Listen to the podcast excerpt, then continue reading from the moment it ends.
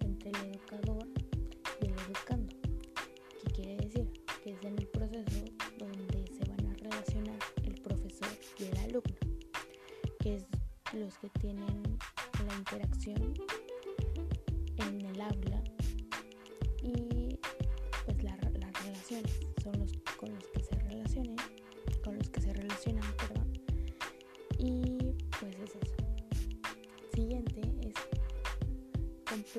contempla el diálogo como elemento central del proceso.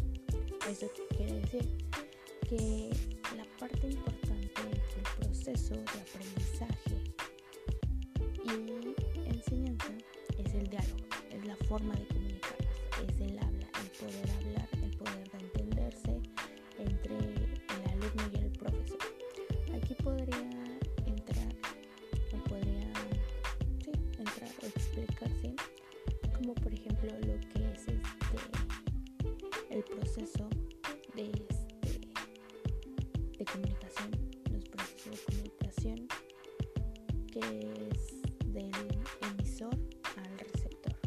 el emisor es quien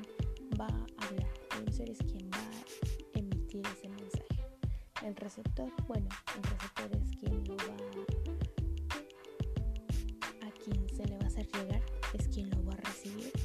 y es quien lo va a estar escuchando. Y bueno, eso sería eh, la forma en que el diálogo pues es una parte importante para el proceso, ya que el diálogo en este canal sería el mensaje, el mensaje que quiere decir, el mensaje es lo que se quiere transmitir, lo que quieres decirle hacia las personas o la persona a quien se lo tratas de transmitir, como por ejemplo cuando es en una clase, una conferencia, una, eh, hasta esto mismo, una radio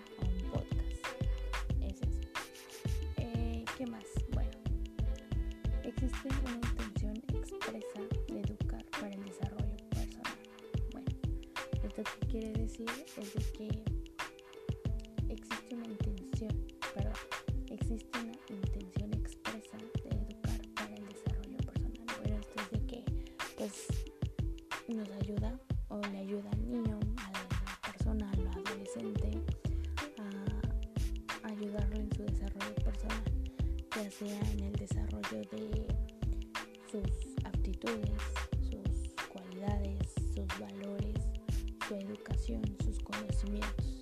que esta persona vaya desarrollándose y vaya,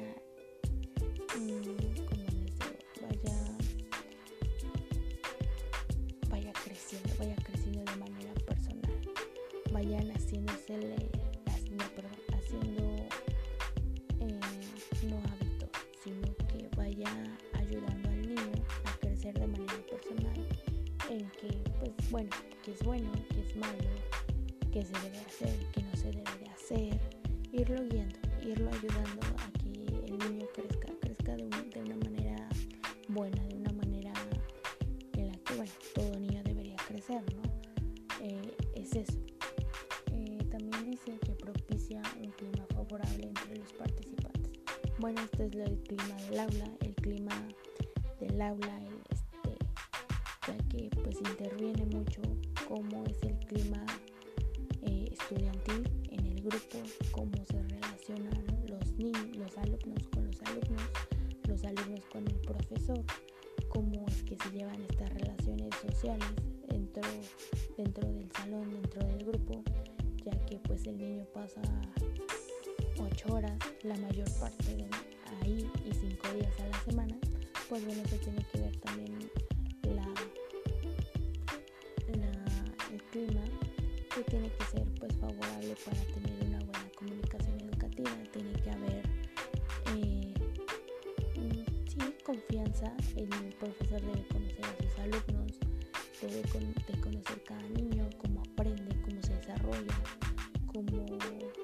cómo juega, este, pues los niños, pues los niños también si no hay un clima favorable, a lo mejor alguno de los niños pues no va a aprender, no va a poner atención, no le va a importar la clase, no le va a importar lo que el profesor le está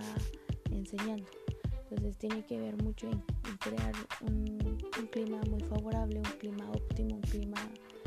de calidez, un clima amigable, para que bueno pues el niño se sienta seguro, aprenda también y pues pueda desarrollarse también en las relaciones sociales con sus alumnos, con sus, con, perdón, con sus compañeros y pues que el, profesor les enseñe, ¿no? Y también a veces pues el profesor puede aprender de los niños cómo qué hacer para llevarse bien, ¿no? Este también podría ser es buscar optimizar actividades de aprendizaje hacia el logro de objetivos programados. Bueno, esto que es pues el profesor, el profesor va a hacer actividades en las que los niños aprendan, tengan un aprendizaje y que este aprendizaje o esta actividad llegue a lo esperado, a lo que el maestro quiere lograr, quiere lograr con esa actividad, quiere lograr con, las ciertas actividades programadas a lo que quiere llegar. Por ejemplo, qué tiene que hacer un profesor o cómo va a enseñar un profesor si quiere enseñarle a sus alumnos, um, por ejemplo, las divisiones, ¿no? que es matemáticas bueno, pues el, profesor tiene que buscar la manera en que les pueda enseñar, puedan entender los niños eh, el, conocimiento, puedan entender qué son los números, qué son los signos,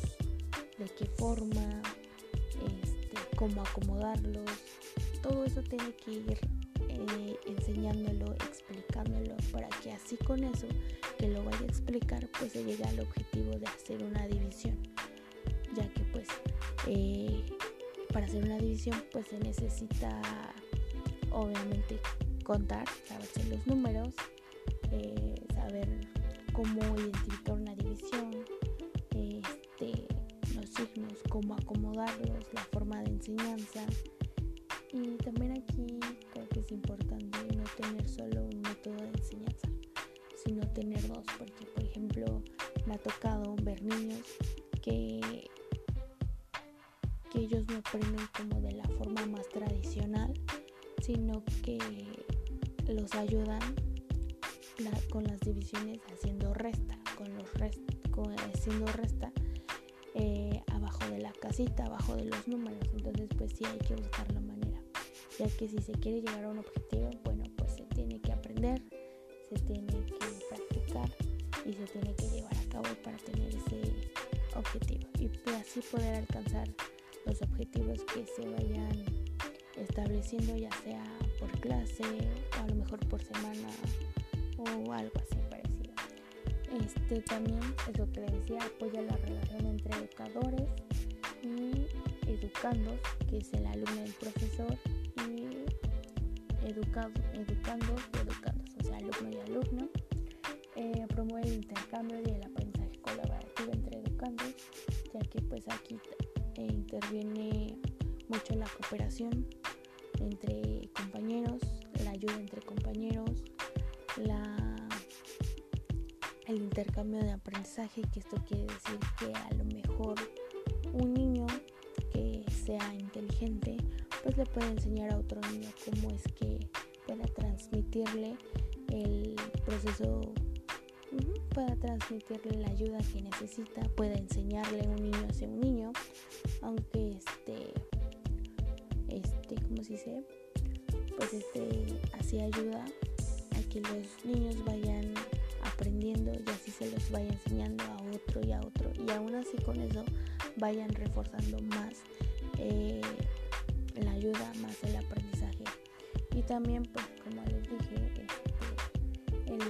el, intercambio ¿no? que el intercambio de aprendizaje diciendo eh, me puedes ayudar yo te ayudo yo te enseño yo te digo cómo es pero al final de cuentas que al niño o sea que ese niño no haga el trabajo que le enseñe que le diga cómo para que así también las dos partes pues las dos aprendan uno a hacerlo y otro a reforzarlo. Primero estamos hablando en la, comunicación educativa en el aula, en el salón de clases, en la escuela, ya que en el siguiente punto dice que y otros recursos tecnológicos. Eh, pueden intervenir con la ayuda, la ayuda de este aprendizaje, pues ya sea eh, viendo videos, eh, a lo mejor empezando a investigar en algunas páginas de internet, viendo algunas películas, escuchando radios, eh, proyectores, pizarrones digitales, lo que sea. Intervienen, pero pues es llevando un equilibrio las dos formas y que la tecnología te ayude y pues la, la práctica muy, eh, como es muy tradicional, pues te ayude con lo tecnológico, ¿no? Pero sí se usan para la comunicación porque sí es importante empezar, desde, no desde pequeños, pero sí desde una edad, yo considero una edad buena para irlos metiendo a la, a la, a la tecnología, creo que es a los 6 años, que es cuando pues empiezan a, a, ir en la primaria y pues les empiezan a dejar un poco de investigación, aunque he visto niños, especialmente con mis sobrinos,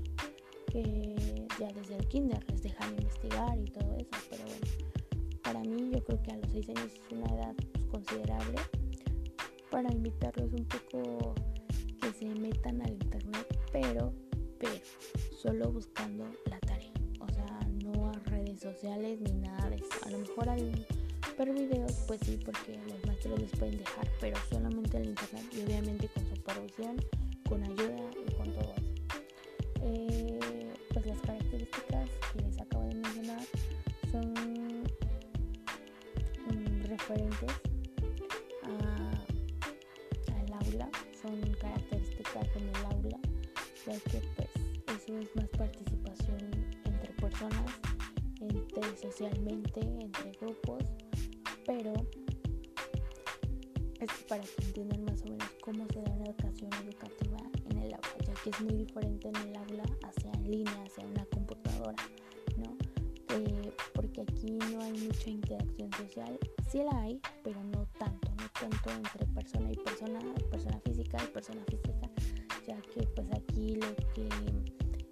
nos separa pues es la distancia, es este la computadora y no podemos verlo y escuchar o leer, pero no tocarlo de una manera física. Pues bueno,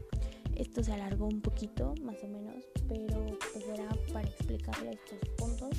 Espero que me hayan entendido, más o menos. Y pues básicamente lo, la comunicación educativa en el aula, pues es la interacción social, es el intercambio de aprendizaje, es aprender a,